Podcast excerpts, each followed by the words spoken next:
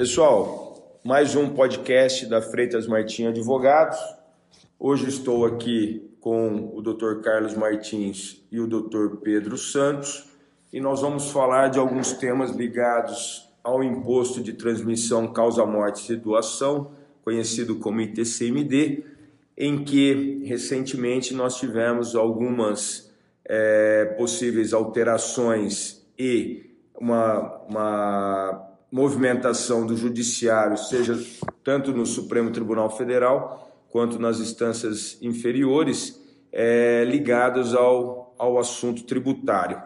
Então, só para vocês lembrarem, nós já fizemos alguns outros podcasts a respeito de governança corporativa, de sucessão familiar, e isso acaba sempre é, movimentando áreas do direito, como direito civil, direito societário, direito empresarial e o direito tributário, é claro. Lembrando que essas áreas todas se falam, né, se conectam, é, e acaba que a mesma a, forma de você obter um, um, um objetivo, aquilo que você quer fazer, é, pode ser feito antes, eventualmente, do falecimento, claro, e depois do falecimento. Só que depois do falecimento existe questões ligadas, claro, a testamento, a é, disposições de última vontade, é, que é o que nós conhecemos aí como direito sucessório. Mas isso pode ser feito também é, antes, claro, do falecimento, através de doações ou através de cessão onerosa, em que isso pode ser feito tanto da pessoa física para as outras pessoas físicas, ou de pessoa física para pessoa jurídica, ou de uma pessoa física integralizando esses ativos numa pessoa jurídica e depois passando essas cotas ou ações para as pessoas físicas ou jurídicas. Então, todas essas possibilidades elas são tidas como planejamento sucessório, e esse planejamento sucessório não tem nada de irregular, não tem nada de ilícito. Lembrando, não é, que eu tenho a elisão fiscal, que é um planejamento, que é o que eu sempre digo, né? Nós podemos ir para São Paulo, Bauru, Agudos, Lençóis, Botucatu, não é isso? E aí nós vamos para São Paulo pela Castelo Branco, ou nós podemos sair aqui, não é isso? É, Bauru, Piratininga, como se fosse para Santa Cruz do Rio Pardo, e depois nós pegamos a Castelo Branco. Nós podemos também sair de Bauru, ir por Pederneiras. Vocês falam, pô, vocês estão ouvindo o podcast né, de direito, né, do escritório de advocacia ou regra de trânsito, né? É Waze, né? Não, a brincadeira que nós estamos fazendo é para eu é, chegar em São Paulo, eu posso ir aqui também, não é isso? Por Jaú, aí eu vou lá é, Tirapina e vou para São Paulo por Campinas, um exemplo.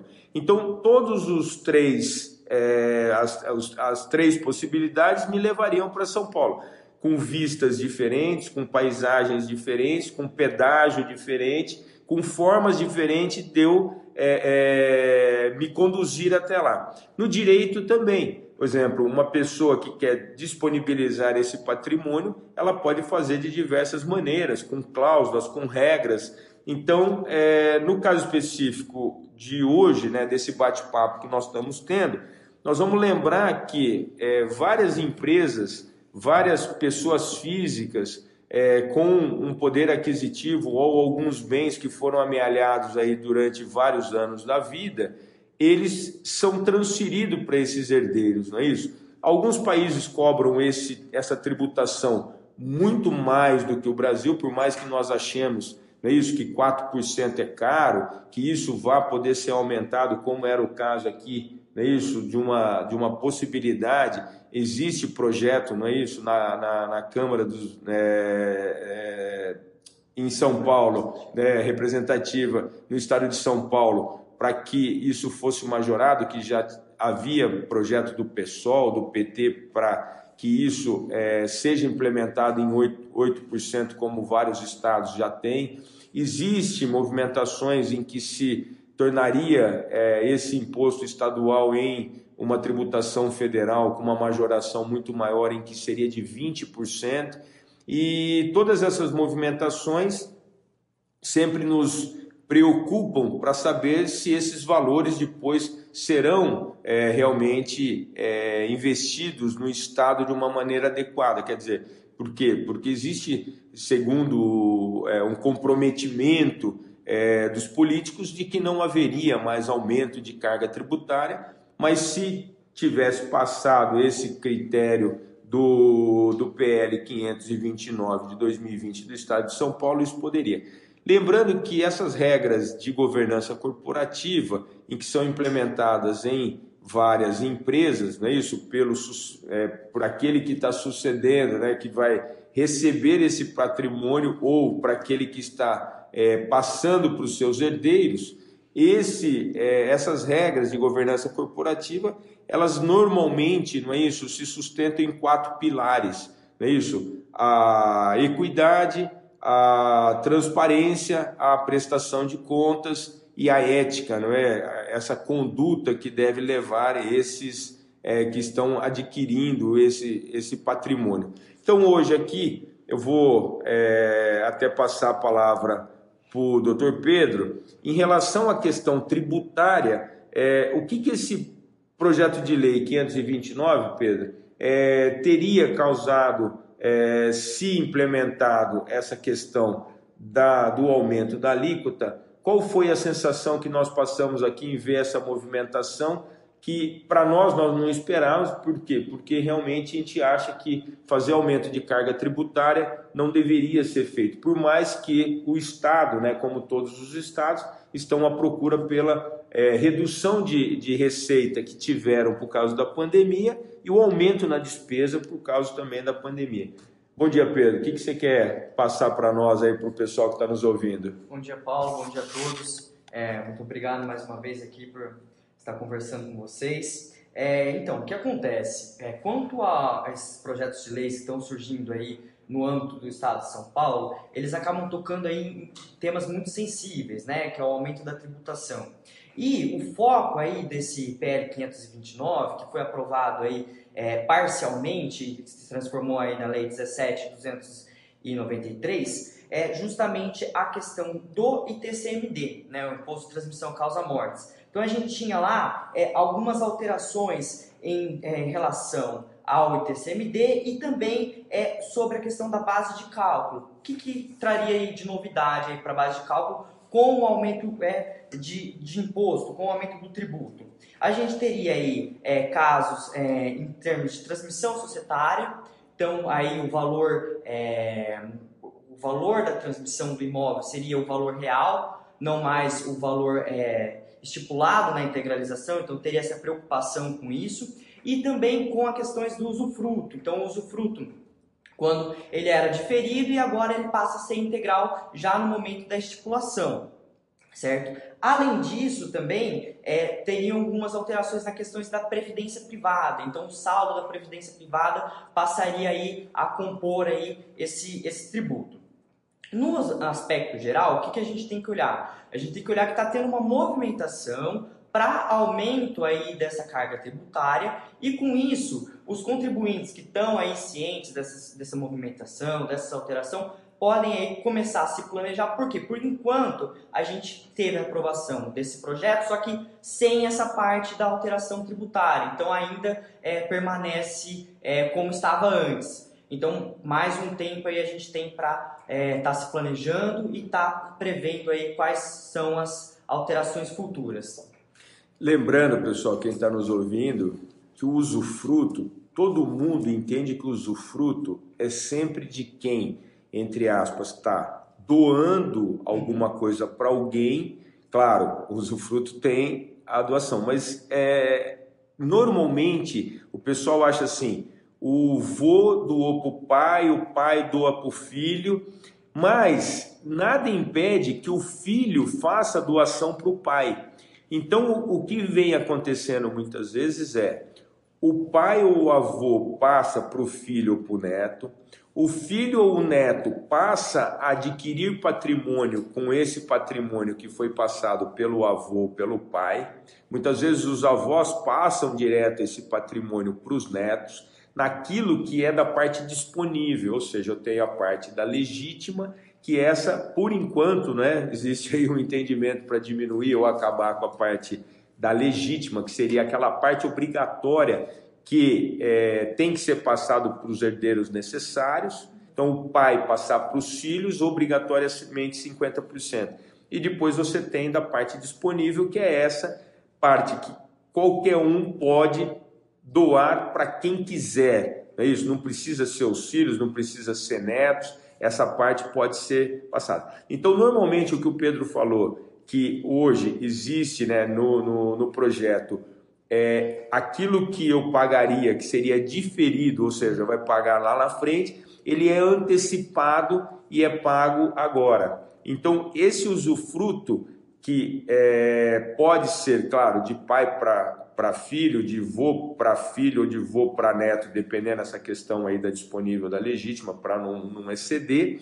O que, que é, às vezes acontece? O pai ou o avô não quer doar, porque ele, é, na verdade, ele tem aquele receio que na velhice o filho ou o neto vão colocar ele num asilo e não vão visitar, é isso? Fica com aquele receio de que não vai faltar patrimônio, que lá na velhice ele vai ter uma restrição de, de benefícios, coisas que ele poderia ter, como ele passou esse patrimônio, não necessariamente ele vai ter à sua disposição, então ele reserva o usufruto.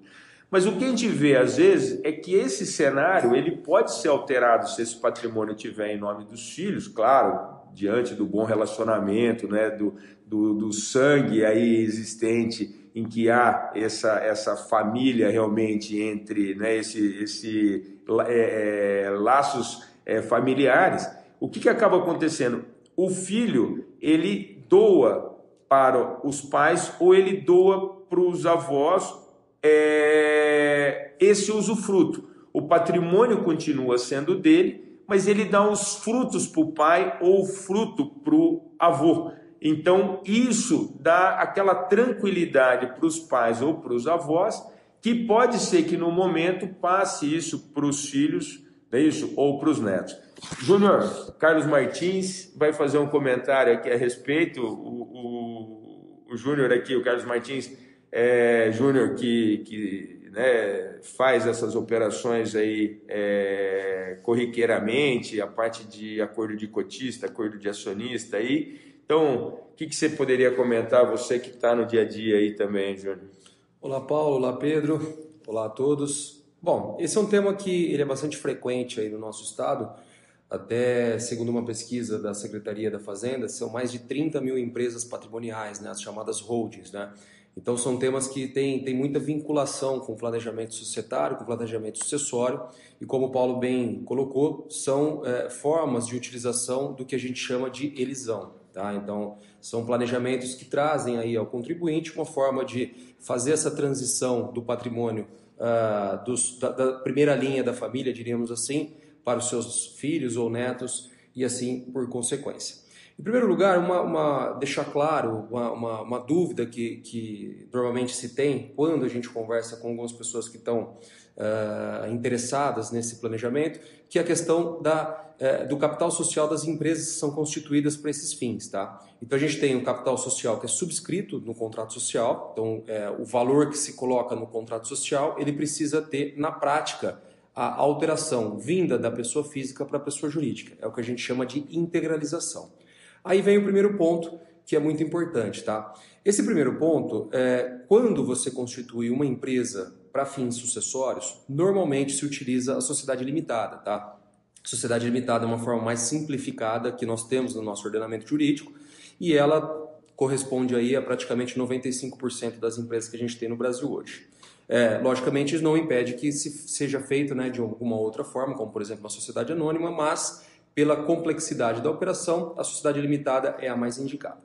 Quando você constitui uma sociedade limitada, os sócios eles trazem para o patrimônio dessa empresa ativos que correspondem ao valor que eles entendem como necessário para esse capital social.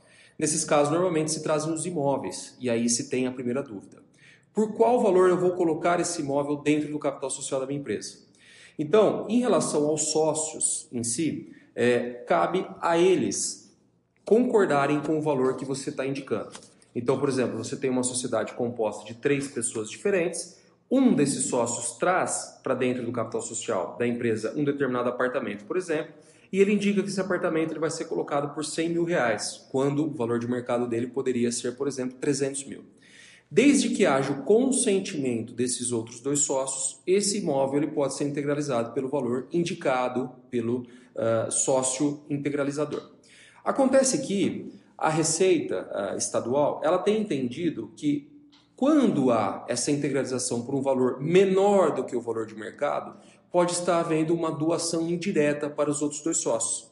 Nesse exemplo é, que eu citei, os outros dois sócios eles estariam recebendo valores maiores, por quê?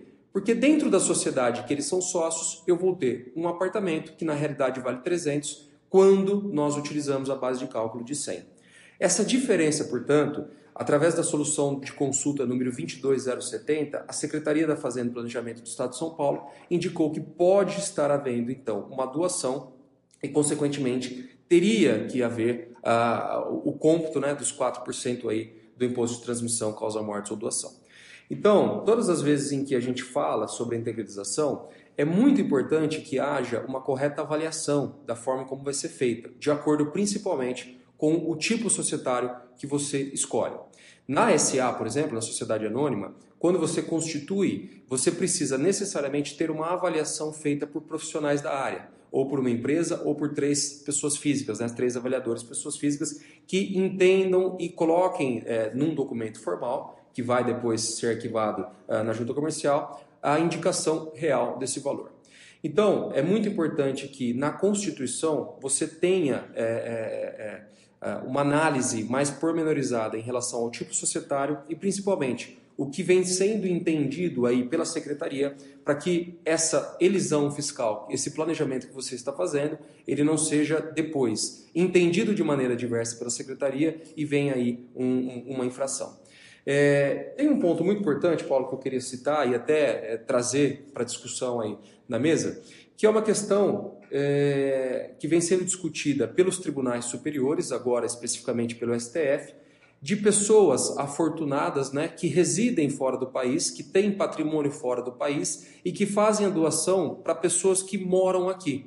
Então, é, existe uma divergência em relação ao entendimento desses contribuintes com o fisco, e eu queria aí que vocês passassem, tanto você quanto o Pedro, falassem um pouquinho sobre isso. Qual que é a, a, o entendimento atual, em que pé está essa discussão? Deixa eu só fazer uma abordagem, Pedro, antes de você falar um pouco sobre isso daí. Quando o Carlos Martins ele fala a respeito dessa integralização, vamos lembrar que é, aquela pessoa que está integralizando, o que a Receita Estadual ela está questionando é mais ou menos assim. Eu tenho um imóvel que é, é vamos supor, de um milhão e eu estou integralizando numa sociedade em que eu sou é, sócio junto com o Carlos Martins e com o Pedro. Tudo bem? Então, o que, que a Receita Estadual está dizendo que o Júnior falou muito bem? Que, indiretamente, o Carlos Martins e o Pedro Santos estariam sendo beneficiados com essa integralização. Só que, se no meu imposto de renda do Paulo Freitas esse imóvel está por um milhão e eu colocar por mais do que um milhão, eu, na verdade, vou ter ganho de capital. Tudo bem, eu tenho um ganho imobiliário ou é um ganho imobiliário. Por quê? porque é como se eu estivesse vendendo para a sociedade. Então, o Júnior falou muito bem, eu vou lá fazer avaliação e tudo mais. Então, o que a Receita Estadual está dizendo? Se você tem na sua declaração por um milhão e você vai colocar na sociedade por dois milhões, indiretamente a quantidade de cotas que você passou a ter na sociedade em que você integralizou, você passou a ter 2 milhões de patrimônio, se você colocar por 2 milhões. Então, na sua declaração, você tem que vir e falar o seguinte: olha, aquele imóvel que eu tinha por 1 milhão passou a ser 2 milhões, não é isso? Porque eu integralizei, então lá na minha declaração eu tenho que pôr que eu fiquei um milhão mais rico. Quando eu falar que eu fiquei um milhão mais rico, eu tenho que pagar o imposto lá na minha pessoa física, por mais que eu não tenha tido receita. Então, em compensação, quando eu coloco por 2 milhões um imóvel que realmente, vamos supor, vale a 2 milhões, tudo bem. Mas se aquele imóvel realmente vale um milhão, então não teria aumento nem para mim, nem para a sociedade, nem para o Carlos Martins, nem para o Pedro. Agora, se esse imóvel realmente está na minha declaração por um milhão, porque eu não posso mexer na minha declaração, não é isso? Eu não posso eu é, aumentar o valor do meu imóvel, a menos que eu faça lá, que eu gaste com melhorias nele. Eu pintei o imóvel, eu gastei com esse imóvel, fiz uma, uma reforma no imóvel, então eu posso aumentar, porque eu tinha caixa de algum lugar e aumentei. Então o que eu estou querendo é, passar para vocês é o seguinte: a Receita nunca é, parece nos tinha é, ido em relação a isso, por quê? Porque aquela sociedade também que tem um ativo agora que supostamente vale a 2 milhões e que na verdade ela foi, é, esse imóvel foi para a sociedade, quando essa sociedade for vendida e alguém comprar essa sociedade, o Carlos Martins, o Pedro e o Paulo vão ficar mais ricos, aí eles vão ter ganho de capital. Então, na verdade, essa integralização que o fisco poderia estar cobrando agora, na verdade, não haveria por que ele cobrar agora, pelo menos salvo melhor juízo. Por quê? Porque lá na frente isso está sendo diferido. Por que, que ele está sendo diferido? Porque lá na frente, quando a sociedade, o Carlos, o Paulo e o Pedro vender as suas cotas, ou a sociedade vender esse ativo, esse ativo também vai, não vai ser vendido por um milhão, porque ninguém que um imóvel que vale a 2 milhões vai vender por um milhão. E que parece que o fisco acha que o Paulo integraliza no, na sociedade um imóvel de um milhão que na verdade vale a dois, ele está fazendo isso para fugir do tributo. Não, ele integraliza porque na declaração dele está por um milhão. E se ele, entre aspas, integralizar por um valor maior, ele vai ter um ágio, não é isso? Ou ele realmente ficou mais rico porque ele teve um ganho imobiliário. Então, essas questões é que sempre tem que ser debatidas, que é o que o Carlos Martins falou muito bem, tem que ser debatido e tem que ser levado ao conhecimento até para quê? Para que esse é, é, sócio que estiver fazendo essa integralização ou a sociedade que estiver recebendo esse bem, que ele é, e ela, né, a sociedade, vejam isso. Até porque eu posso ter uma diluição injustificada. É, só para você entender. Se o capital social dessa sociedade, é, vamos supor, 10 milhões, e o Paulo está colocando um bem de 1 milhão, que na verdade vale 2, se ele, entre aspas, colocar por um valor de 1 milhão e ele passar a ter 10%, ele está perdendo.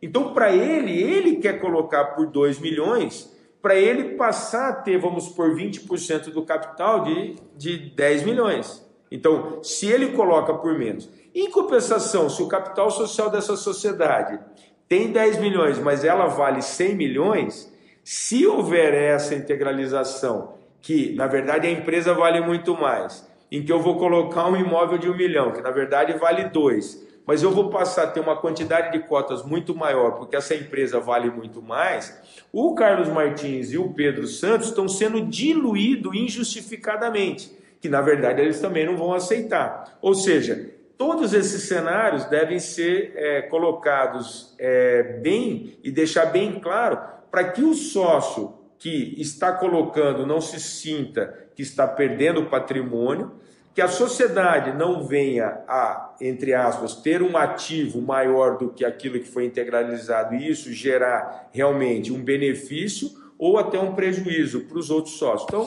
era esse, esse detalhe que eu queria. Pedro, passar para você e fazer o comentário do que o Júnior comentou a respeito dessa questão no exterior, né, que tem impactado, inclusive estava com o Toffoli, né, ele já deu o voto dele e agora estava é, vai para a sessão virtual, né? Nós vamos vai ser julgado no virtual do, do, do Supremo. Exatamente, Paulo. É, primeiro gostaria de destacar é, o cenário que está envolto. Então, o TJ São Paulo levantou são mais de 200 ações e dentro dessas 200 ações o valor correspondente que está em jogo aí chega a 55 bilhões de reais. Então é um valor muito expressivo que ele está sendo discutido em relação ao quê? Em relação a doações de heranças no exterior para herdeiros no Brasil.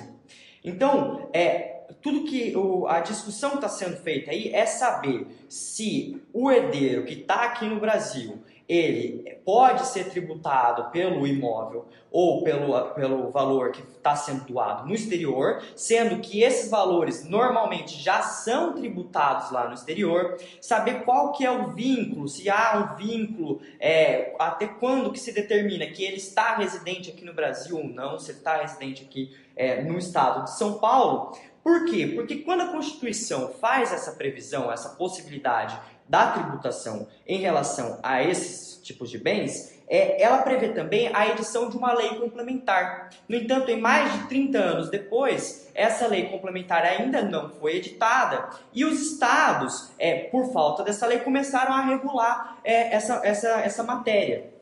E com isso, é, o Estado vem aí cobrando e os, os, grandes herdeiros normalmente entram com um mandado de segurança para afastar essa cobrança é, do ITCMD tem conseguido afastar, no entanto, é, essas ações ainda estão pendentes de uma decisão final. Por isso que aí a gente é, acumula esses 55 bilhões. E é, a gente está é, pendente agora do julgamento virtual, né? Cada, cada ministro vai dar a sua decisão aí sem a necessidade de uma discussão e a gente tem que ver qual vai ser o desfecho é, dessa questão, porque caso eles entendam que é necessário a doação, então ele, o, contribuinte vai ter que pagar o imposto, é, por exemplo, num imóvel na França, então transmitiu doação imóvel na França, vai ter que pagar o imposto na França e também vai ter que recolher aí o ITCMD para o estado de São Paulo. E isso é paralelo ao que a gente estava comentando antes, né, Paulo? Que a gente tem aí o projeto de lei 250 também de 2020, que prevê o aumento da alíquota. Então, são, são questões aí que a gente é, pode ficar é, atento. É, na verdade, de um lado, aumentar de 4 para 8, ou se vier aí um, um, um, tributo federal até 20, que se comenta, mas o 8 hoje é, o, o é possível, uhum. e essa tributação no exterior. Lembrando, pessoal, que até vários anos atrás era muito é, mais comum é, imigrantes que vieram, italianos, alemães, não é isso? espanhóis, é, e todas né, as nacionalidades, em que a família deixava bens é, e essas pessoas saíram. Então, alguém lá é, na Europa é, migrou para o Brasil e indiretamente deixou é, a família e esses bens ficaram lá há pouco, normalmente, porque esses imigrantes vinham, não é isso, numa condição aí um pouco é, sem, sem recursos e aí é, faziam é, patrimônio e, e, valores aqui no Brasil, mas às vezes esses bens ficavam lá. Então o que, que acontecia que foi inclusive é, um, um, uma possibilidade da repatriação, né? Nós tivemos aquela questão da repatriação 1 e da repatriação 2, é, em que a tributação era de 15% com multa de 15% e depois teve a repatriação com 20 de, de, de alíquota, não é isso? E 15 de multa também. O que, que aconteceu? Várias pessoas que tinham bens no exterior e que tinham é, parentes que faleciam, os, os primos, irmãos ou o que quer que seja que ficaram é, no exterior, falava: olha, faleceu aqui, a sua parte é tanto. E essa parte que estava lá no exterior, essas pessoas não declaravam aqui no Brasil. Então, o Pedro, vamos supor, herdeiro de alguém, o Júnior, herdeiro de alguém lá no exterior, é, ligavam para ele e falavam: Olha, você tem uma casa aqui, nós vendemos a casa, essa casa foi vendida por 100 mil euros, então a sua parte lá é X mil euros o Júnior, que estava numa condição relativamente razoável, o Pedro também, fala assim: ó, deixa esse dinheiro aí. Aí abre uma conta no exterior em nome do Carlos ou nome do Pedro, e esse dinheiro ficou lá. E o Carlos não traz a tributação no Brasil, ou seja, na declaração de imposto de renda, ele não virava e falava: olha, eu tenho 10 mil dólares na conta, ou 10 mil euros na conta tal.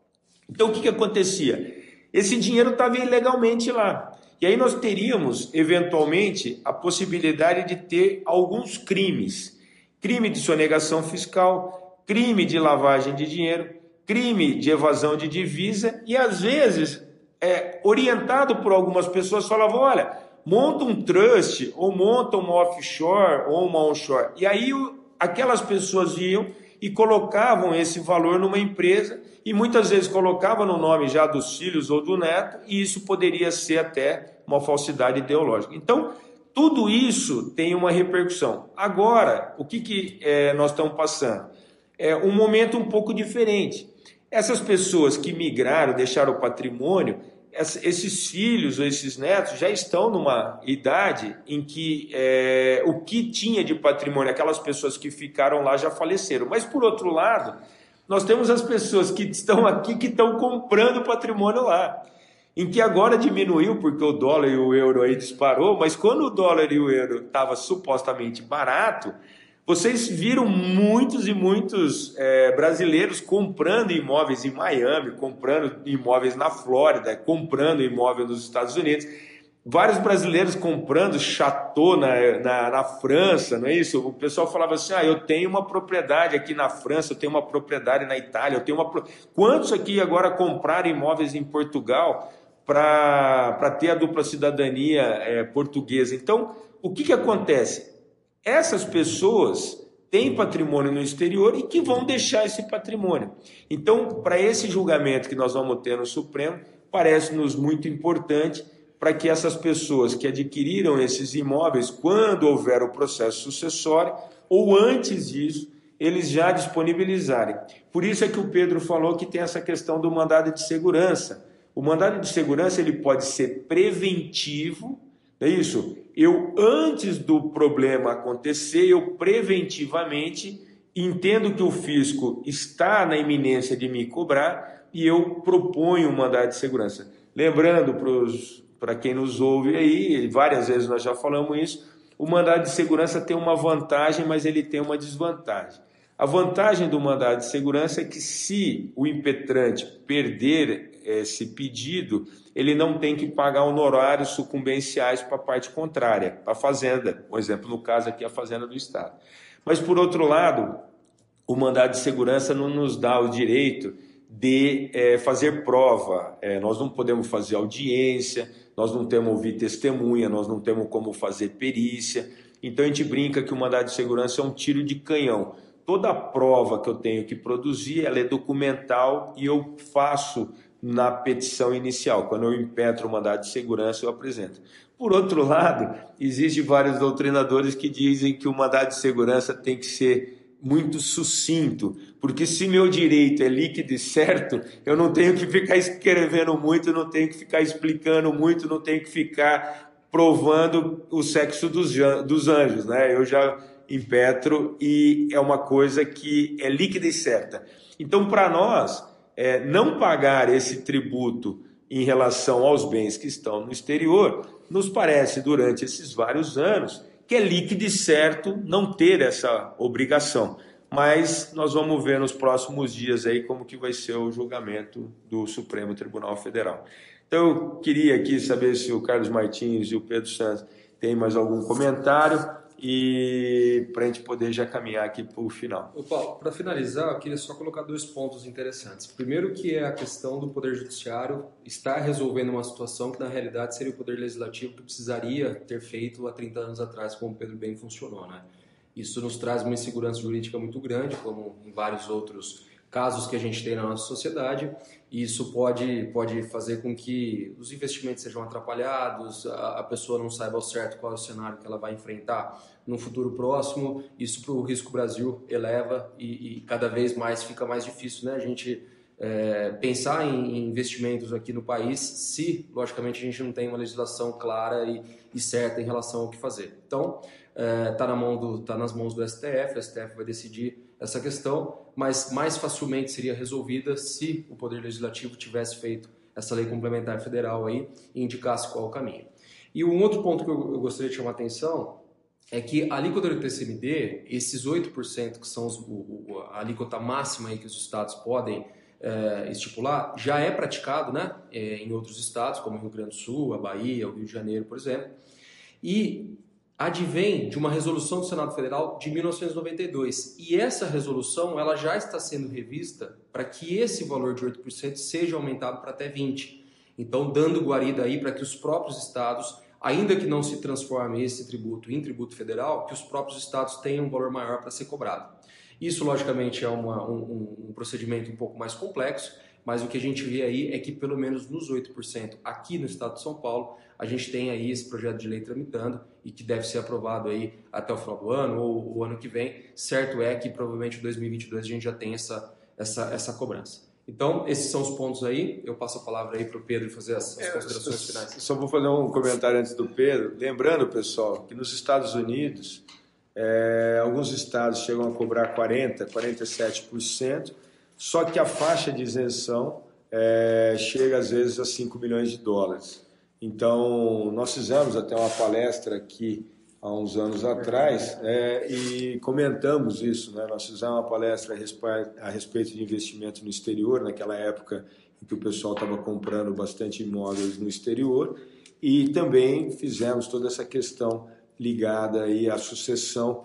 É, por quê? Porque existe uma certa tendência em que se tribute esse, esses valores para que os pais é, minimizem aquilo que vão deixar para os filhos e que os filhos passem a ter que ganhar dinheiro. Então existe uma concepção em que eu aumento essa alíquota, não é isso, desses tributos, justamente para que os pais não fiquem, não fiquem perpetuando esses valores de geração para geração e cada geração tenha que é, obter o seu ganho. Aí. Pedro, para você fazer as considerações finais aí. Paulo, um, é, um último destaque. É, no direito tributário, como o pessoal já sabe, é, a gente tem o princípio da anterioridade tributária.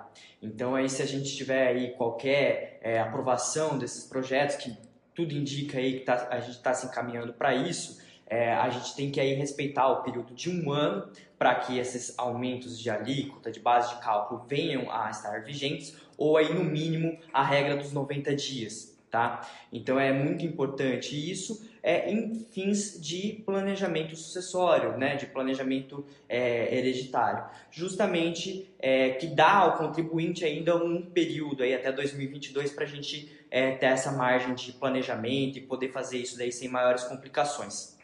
Pessoal, lembrando que esse tributo ele é pago pelo donatário. Normalmente os pais pagam isso para os filhos, mas eles têm que doar também esse dinheiro do pagamento. Mas a obrigação legal de quem paga o tributo é o donatário. Por isso é que o donatário tem que aceitar a doação. Porque o donatário, o donatário pode falar: eu não quero essa doação. Então todo mundo acha que o pai vai passar para o filho e o filho vai aceitar. Isso é uma regra normal, não é isso? Mas não é. O filho pode falar, pai, eu não quero esse patrimônio, eu não quero isso que você está me deixando. Por quê? Não porque eu não quero, mas pô, vale a pena. Se eu pagar 4% e receber o patrimônio, vale a pena. Mas muitas vezes o filho pode falar, não, eu não quero. Ó, você não me deu um patinete, eu queria ter uma mobilete, eu queria ter um bem lá que você não me deu na infância, agora eu já estou milionário, agora eu não quero mais esse patrimônio que você está querendo me dar. Você podia ter me dado lá quando eu era moleque, quando eu era adolescente, agora que eu estou milionário, isso daí não vai mudar meu patrimônio. Estou brincando, né, pessoal? É, mas é, isso é uma, uma possibilidade. Então, obrigado aí por vocês é, nos ouvirem. É, Obrigado, Júnior. Obrigado, Pedro. Obrigado. Um abraço, até a próxima. Obrigado, obrigado. Obrigado.